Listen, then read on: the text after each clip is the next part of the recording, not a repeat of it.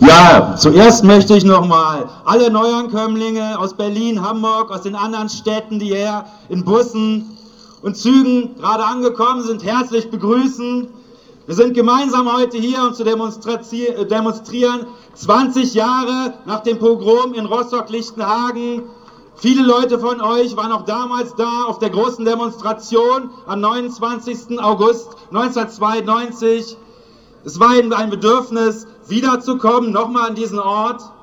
Äh, das war es mir übrigens auch und ich war damals auch dabei und habe versucht, mich mit anderen Leuten, den Nazis, den Rassisten, den Lichtenhägener Bürgerinnen, die ihr Volksfest dort gefeiert haben, in den Weg zu stellen. Wie ihr wisst, ist uns das nicht gelungen. Umso froher bin ich, heute da sein zu können. Ich bin nicht von der antirassistischen Initiative Rostock, aber ich wurde gebeten, den Redebeitrag für Sie hier vorzutragen. Das freut mich, das mache ich gerne. Lichtenhagen 1992. Ursachen erkennen, Zeugen benennen, Konsequenzen ziehen. Im August 1992 wüteten Rostocker Bürgerinnen und Neonazis gemeinsam knapp eine Woche lang im Rostocker Stadtteil Lichtenhagen. Mit Steinen und Brandsätzen griffen sie die ehemalige, die damalige zentrale Aufnahmestelle für Asylbewerber ZAST und einen angrenzenden Wohnblock ehemaliger vietnamesischer Vertragsarbeiterinnen an. Etwa 400 Menschen, vor allem Roma aus Rumänien, waren zuvor wochenlang dazu gezwungen, vor der völlig überfüllten ZAST unter freiem Himmel zu kampieren, ohne Verpflegung ohne Zugang zu sanitären Einrichtungen. Die Verantwortlichen des Landes, der Stadt, aber auch Rostocker Anwohnerinnen trugen nichts zur Verbesserung der prekären Situation der Hilfesuchenden bei. Die auch Hilfesuchenden im mehrfachen Sinn war, vielleicht wissen Sie das, vielleicht wisst ihr das, viele der Roma, die damals nach Rostock gekommen waren, waren vorher vom Pogrom in ihren Heimatländern geflohen. Die Ursachen. Das Pogrom von Rostock-Lichtenhagen kann nicht isoliert betrachtet werden, sondern stellt lediglich ein Ereignis in einer langen Tradition von Rechtsterrorismus, rassistischen und neonazistischen Übergriffen und Mordanschlägen dar. Diese spiegeln eine gesellschaftliche Atmosphäre wider, die nur deshalb möglich wurde, weil eine konsequente Aufarbeitung des Nationalsozialismus in beiden deutschen Staaten nach 1945 nicht stattfand. In der neu gegründeten Bundesrepublik diente das Konstrukt der sogenannten Stunde Null vor allem zur Schuldabwehr und zur Rehabilitierung ehemaliger Nazis.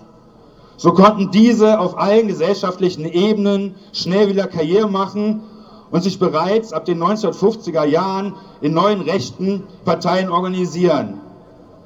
1969 stand mit der NPD eine offen neonazistische Partei kurz vor dem Einzug in den Bundestag. Eine antikommunistische Staatsdoktrin verhinderte eine Auseinandersetzung, eine Auseinandersetzung mit der gesellschaftlichen Realität genauso wie auch mit der immer präsenter werdenden rechten Gewalt. In der DDR gehörte der Antifaschismus dagegen ganz offiziell zur Staatsräson. Er verkam jedoch häufig zum Ritual und war gepaart mit militaristischen und autoritären politischen Ausdrucksformen in vielen Bereichen der Gesellschaft.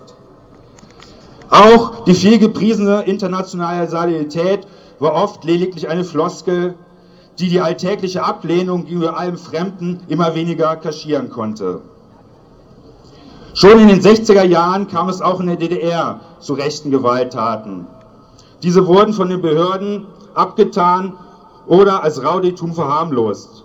Mit Beginn der 80er Jahre entwickelte sich jedoch eine größer werdende und zunehmend organisierte Neonazi-Szene, die immer häufiger Menschen angriff, die sie als nicht deutsch definierte. Diese Tradition in beiden deutschen Staaten war die entscheidende Basis für den immer aggressiveren Nationalismus und Rassismus zu Beginn der 90er Jahre. Diese Atmosphäre aus Deutschtümelei und Ausgrenzung mischte sich in den neuen Bundesländern mit tiefgreifenden Transformationsprozessen, die für viele Menschen bis dahin völlig unbekannte soziale Desintegrationserfahrung bedeutete. Doch den entscheidenden Beitrag für ein gesellschaftliches, für ein gesellschaftliches Klima, das Rostock-Lichtenhagen ermöglichte, lieferten Politik und Medien mit einer bis dato einmaligen rassistischen Kampagne. Systematisch wurde ein Bedrohungsszenario herbeigeredet, dem nach Deutschland durch Ausländer überflutet werde. Das Boot war voll, war damals in vielen Zeitungen zu lesen dass das Asylrecht geändert werden müsse, um die BRD vor einer bevorstehenden Überfremdung zu retten, war regelmäßig aus der offiziellen Politik zu hören. Die Folgen. Lichtenhagen 92 steht nicht nur für das größte rassistische Pogrom der deutschen Nachkriegszeit, sondern auch für ein Ereignis mit weitreichenden Konsequenzen. Auf der Bundesebene der Politik wurden die mehrtägigen Angriffe im August instrumentalisiert, um die faktische Abschaffung des Asylrechts durchzusetzen. Schon zuvor waren im Rahmen eines Rücknahmeabkommens zwischen der BRD und Rumänien tausende Roma, auch viele Bewohnerinnen der ZAST im Sonnenblumenhaus abgeschoben worden. Andere wurden zunächst übergangsweise in Hinrichshagen bei Rostock untergebracht, angeblich um sie besser vor rassistischen Angriffen zu schützen. Auch dort wurde das Heim attackiert. Schließlich wurde die Zast nach Horst verlegt. Seitdem leben die, Leu äh, leben die Flüchtlinge dort völlig isoliert von der Gesellschaft in einem Waldstück in der Nähe von Beutzenburg auf einem hochumzäunten alten Kasernengelände. Der zentralen Forderung der Rassistin, Ausländer raus, wurde also auf verschiedenen eigentlich allen Ebenen Folge geleistet. Auch den vietnamesischen Vertragsarbeiterinnen wurde zunächst jegliche Unterstützung von offizieller Seite verweigert. Der damalige Überbürgermeister Klaus Kilimann übernahm weder die Verantwortung für das politische und polizeiliche Versagen, noch hielt er eine Entschädigung der Opfer für notwendig. Zynischerweise entschuldigten sich Kommunalpolitikerinnen indessen bei der benachbarten deutschen Bevölkerung und räumten ihnen sogar eine einmonatige Mietfreiheit ein. Erst zehn Jahre später entschuldigte sich der ehemalige, äh, der ehemalige Oberbürgermeister Pöker bei der vietnamesischen Community in Rostock. Und nach 20 Jahren hat es jetzt auch vor wenigen Tagen die Rostocker Bürgerschaft zum ersten Mal getan nach 20 Jahren darüber überhaupt mal nachdenken. Aber auch nach 20 Jahren nach dem Pogrom ist der Umgang von Kommunalpolitik und Zivilgesellschaft mit rassistischer Gewalt in Rostock und Mecklenburg-Vorpommern zu kritisieren. So wurde etwa im März 2012 eine Frau und deren Kind im Rostocker Stadtteil Dirkow von zwei Männern wegen ihrer Hautfarbe rassistisch beschimpft und bedroht. Eine offizielle Verurteilung dieser und etlicher anderer rassistischer Vorfälle durch die Stadtverwaltung der Bürgerschaft gab es nicht. Auch der bisherige Umgang Rostock mit, hier begann, mit dem hier begangenen Mord des nationalsozialistischen Untergrund spricht Bände. Zwei Gedenkkundgebungen wurden fast ausschließlich von Migrantinnen, antirassistischen und antifaschistischen Initiativen organisiert und besucht. Die von ihnen geforderte Umbenennung der Straße, in der im Februar 2004 der Mord geschah, in Mehmet-Turgut-Weg scheiterte bisher am Votum eines zuständigen Ortsbeirates, der seine Entscheidung mit den absurdesten Argumentationen begründete die konsequent mit ihrer jüngsten Geschichte auseinandersetzt. Kinderlieder helfen dabei aber genauso wenig weiter wie das Pflanzen einer Eiche oder Sonntagsreden. Stattdessen fordern wir die Einrichtung eines dauerhaften und dem Anlass angemessenen Erinnerungsortes an das Pogrom von 1992 und eine ehrliche und kritische Aufarbeitung der damaligen Ereignisse.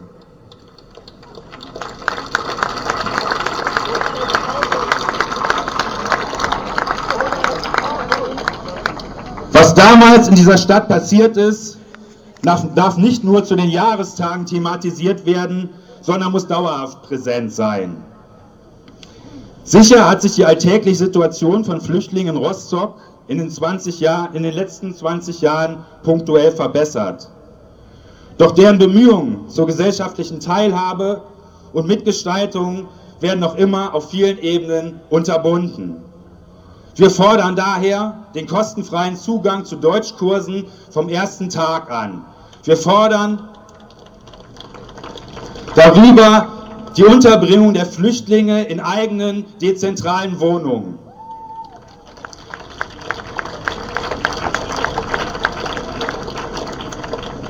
Wobei der Wohnort durch die Flüchtlinge selbst zu wählen ist, wie bei allen anderen Menschen, und nicht willkürlich vorgeschrieben werden darf.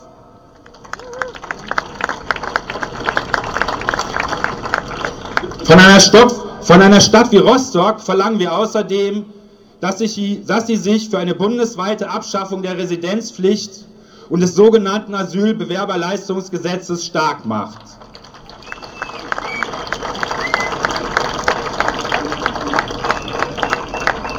Die Lebensbedingungen in einem Lager wie Horst sind nach wie vor nicht vereinbar mit einer demokratischen Gesellschaft. So eine Einrichtung gehört sofort geschlossen.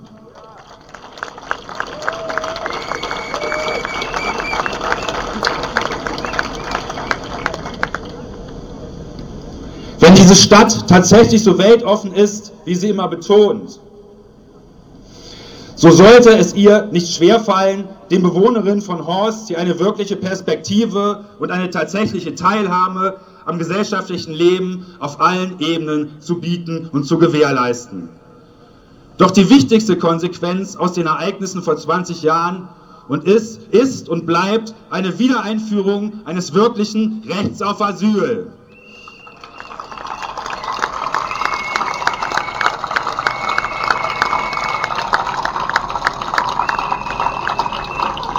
Dieses Grundrecht wurde nach 1945, nach der militärischen Zerschlagung des Nationalsozialismus, nach der Befreiung vom Faschismus als Reaktion auf die Verbrechen des nationalsozialistischen Deutschlands eingeführt.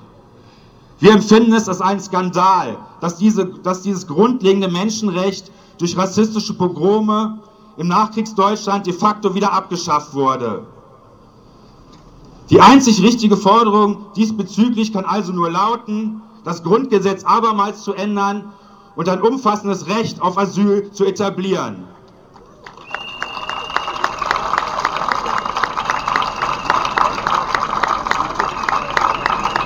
Und in letzter Konsequenz fordern wir bedingungsloses Bleiberecht und weltweite Bewegungsfreiheit für alle.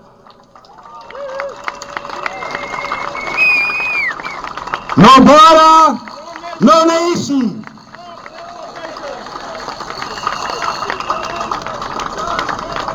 Ja, es dankt euch für eure Aufmerksamkeit, die antirassistische Initiative Rostock und das Bündnis Rostock Nazi-frei.